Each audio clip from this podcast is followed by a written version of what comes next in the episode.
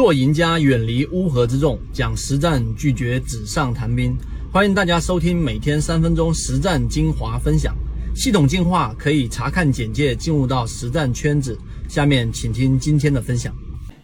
在均线当中。呃，大家自己本身做股票看均线的吗？对不对？如果你是看均线的，那可能你对于均线有一定的一个理解。但如果你不看，可能就是刚才我们说的执念，认为，哎呀，均线所有人都有，所以它就不能赚钱。错了，因为均线的本身就源自于股价。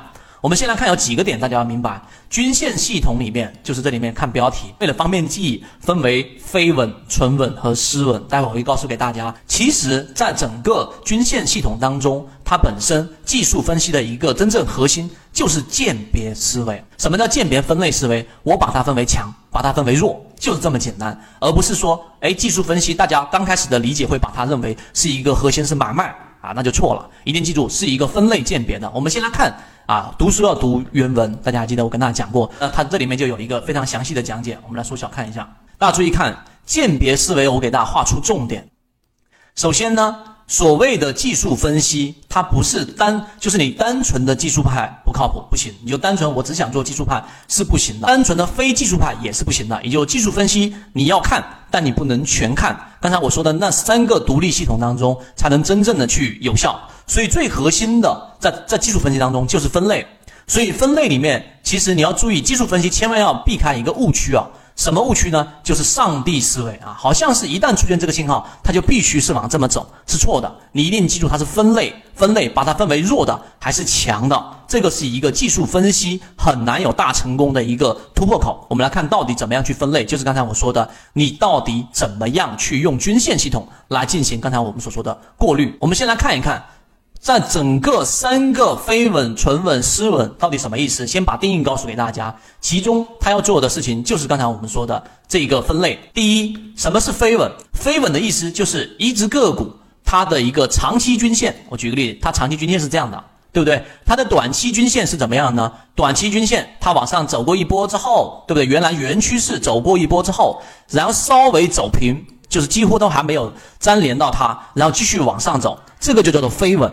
呃，相反的，如果说是反向向下的，它的短期均线也是一直往下去原趋势，然后稍微走平，再继续往下，这种叫做飞稳，这种力度啊，相对要破坏原趋势的力度就是会比较弱。也就是说，如果是短期均线向上的，那么你做这一种一定是选择这种强势的了，对吧？这是飞稳。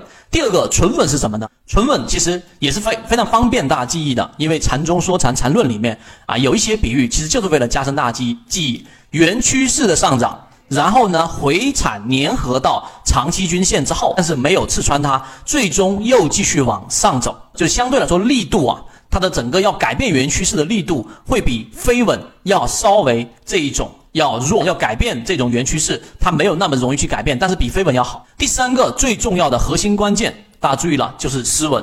失稳什么意思呢？比较简单啊，就是短期均线。短期均线不断的和长期均线进行这样的一种交错，这种往往就是趋势反转的一个关键，也是第一买点。也就第一买点里面会啊经常出现我们所说的这种叫做失稳连续性的交错。在这个地方上呢，在这个地方看到了没有？股价的短期均线在往下走之后，这里面出现了一个走平，又继续往下走，这种叫做飞稳。它本身呢要改变原趋势的力度是弱的，是弱的。第二种是什么呢？就是纯稳啊！注意看这个地方上，也就是股价在这个地方上，短期均线粘合了，又继续往下走。也就是说，它要尝试什么叫做均线动力学啊？它在尝试改变原趋势。任何一个趋势要形成，一定要靠什么呢？一定要靠一个叫做合力来打合力。大家要注意，任何一只股票的上涨或者要改变原趋势，第一，它是要考虑它的阻力问题。阻力是什么？阻力就是上方的抛压。第二个要解决的就是我们说的推力问题。推力问题，它需要靠的是什么？靠的是下方的这这一个资金这一个角度和这一个买方力量。所以你了解这个东西之后。那么本身你就知道均线系统所表现的纯稳，就是它尝试性去突破，但是连长期均线都没有去完成，那它就是相对比较弱的，明白吗？第三点啊，这个是关键，也就是说，当一个短期均线出现了这一种上穿之后，看到了没有？这里面也有下穿，这个是第二个知识点。所以失稳就是原来趋势，注意听这里，原来趋势是向下的一个趋势的一个反转。在这个过程当中才能去出现的第一个呃反转动力，加上今天量能非常不错，这是第一。那你说，哎，在这地方上也有些缩尾粘合，但这里面不算呃特别的强势，那怎么去判断呢？第二个判断的依据就是中枢，我这是随意画的，没有那么精确。那么这里是以前面这个盘整的中枢，每一个盘整中枢，它意味着在这里面进行一个多空对抗，这里面也有一个多空对抗。那我们要解决什么问题啊？我们要解决的问题是，我要知道整个对抗的过程当中，到底它是在多方的力量更强还是更弱？那么你就可以通过 MACD。所以，当你看到这个盘整的时间，它所含的这个时间已经明显比原来缩短了。第二个，MACD 的柱体面积也明显比之前缩短了，就代表它盘整的时间短了，它整个对抗的整个幅度会变高了。这第二点，大家要明白均线的整个动力学，用大家都能听得懂的话来进行了阐述。希望大家在这个过程当中有所收获。后面我还会不断的拿实际的例子给大家做一个参考跟比较。今天就讲这么多。我们圈子现在正在讲实战系统专栏，完整版有非常详细的视频和图文讲解，帮助大家建立一个完整的交易系统。